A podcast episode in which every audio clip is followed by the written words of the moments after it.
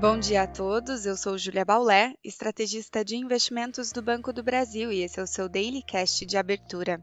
Hoje é quarta-feira, dia 31 de maio de 2023 e dia de votação na Câmara dos Representantes dos Estados Unidos do projeto que suspende o teto da dívida. Esse tema chamou a atenção dos mercados nas últimas semanas e é ainda ponto de possível ruído nos mercados. O texto, que propõe a suspensão do teto da dívida até 2025, 2025 precisa ser aprovado nas duas casas, Câmara e Senado, para que o país evite default em 5 de junho.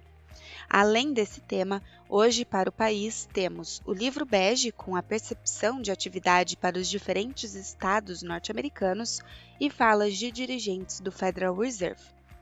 Na Europa, teremos a inflação ao consumidor, CPI, da Alemanha e discursos da presidente do Banco Central Europeu para acompanhamento.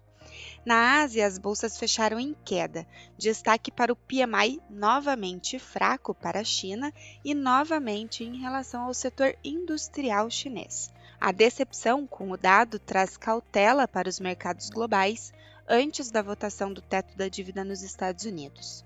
Futuros de Nova York e bolsas europeias operavam em queda pela manhã.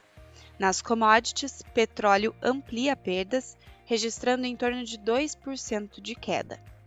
No Brasil, ontem o Ibovespa recuou 1,24%, fechando aos 108.967 pontos. No câmbio, o dólar subiu para R$ 5,04. Em um movimento menos cauteloso, a curva de juros sofreu ligeira queda. Para hoje, teremos a PNAD contínua e o CAGED como dados do mercado de trabalho, além do resultado do setor público consolidado.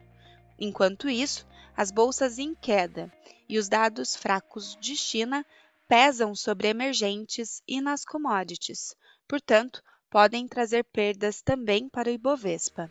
No câmbio, o dólar segue levemente mais forte nessa manhã e sem direção única em relação a moedas emergentes. Alguma volatilidade adicional no câmbio pode ser observada por conta da formação da taxa Petax fechada de maio. Ficamos por aqui, um bom dia a todos e até a próxima!